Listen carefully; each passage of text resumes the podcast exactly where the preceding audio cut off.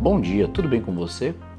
Hoje eu vou falar como o metaverso pode acabar com as barreiras impostas para os idosos e deficientes e se tornar um ambiente mais inclusivo. Vem comigo que eu vou te contar. A aposentadoria é um destino ali que muitas pessoas têm como objetivo, né, como uma recompensa após uma vida inteira de trabalho duro e de dedicação. Mas para muitas outras pessoas, se torna ali um momento da vida em que ela perde ali o propósito de vida mesmo. O metaverso traz a esperança renovada de que nossos corpos físicos não vão mais restringir a nossa exploração do universo e que a única limitação que a gente pode esperar e enfrentar em breve vai ser a nossa própria imaginação. Vai ser o momento de aproveitar o tempo livre da aposentadoria para navegar com sua nova identidade, agora no caso virtual, e fazer o que você quiser. Independentemente de como a carreira termina, estudos mostram que nos primeiros anos de aposentadoria as pessoas têm 40% mais chances de ficarem deprimidas e 60% mais chances de começarem a abusar de substâncias químicas. Né? A verdade universal é que todos nós precisamos um senso ali de propósito, de objetivo, de sentido para a nossa vida. Talvez isso seja mais importante e maior após a aposentadoria. As celebridades jovens, principalmente do esporte, não são as únicas que vivem ali o fim de suas carreiras ainda tendo a possibilidade de força para trabalhar. A maioria das pessoas vai chegar em um momento de suas vidas que não vão conseguir trabalhar por conta de limitações físicas mesmo.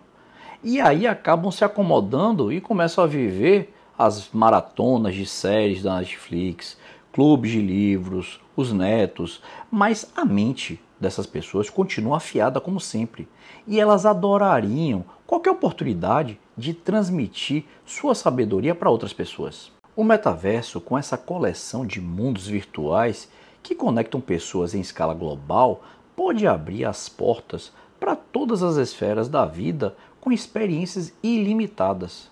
Por exemplo, uma enfermeira pode trabalhar virtualmente em uma unidade de saúde livre de qualquer restrição por conta de limitações físicas. Um professor idoso que tem ali restrições de mobilidade e não consiga, por exemplo, ficar em pé para dar as aulas, ele pode ainda se conectar com os alunos virtualmente e conduzir o mesmo curso que faria em sala de aula tradicional através do mundo virtual. Empresas como a Victory XR estão criando salas de aula virtuais totalmente imersivas, onde, por exemplo, os alunos podem aprender sobre dinossauros e ter ali ao alcance um Tiranossauro Rex do tamanho real. Progressos constantes também estão sendo feitos para ajudar a tornar o metaverso ainda mais inclusivo, não apenas para os idosos, mas também para as pessoas com deficiência. As empresas de realidade virtual já criaram aparelhos auditivos e óculos aprimorados por realidade aumentada para lidar com deficiências auditivas e visuais. O projeto Voice, que são oportunidades de realidade virtual para integrar habilidades sociais, foi introduzido utilizando realidade virtual nas terapias para ajudar as pessoas com autismo.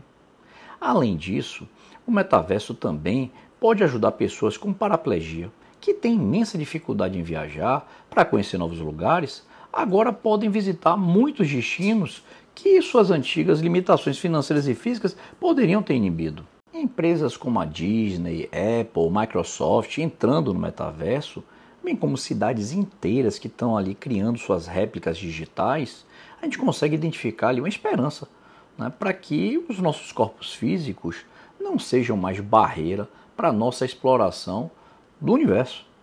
E que a única limitação que a gente pode realmente vir a enfrentar é da nossa imaginação. Vou ficando por aqui hoje. Desejo a você um excelente dia e até amanhã, como sempre, estou aqui às 7 da manhã no seu programa Conversa com Gaban, trazendo sempre alguma novidade, alguma dica para você sair de casa sempre muito bem informado. Um forte abraço, fui!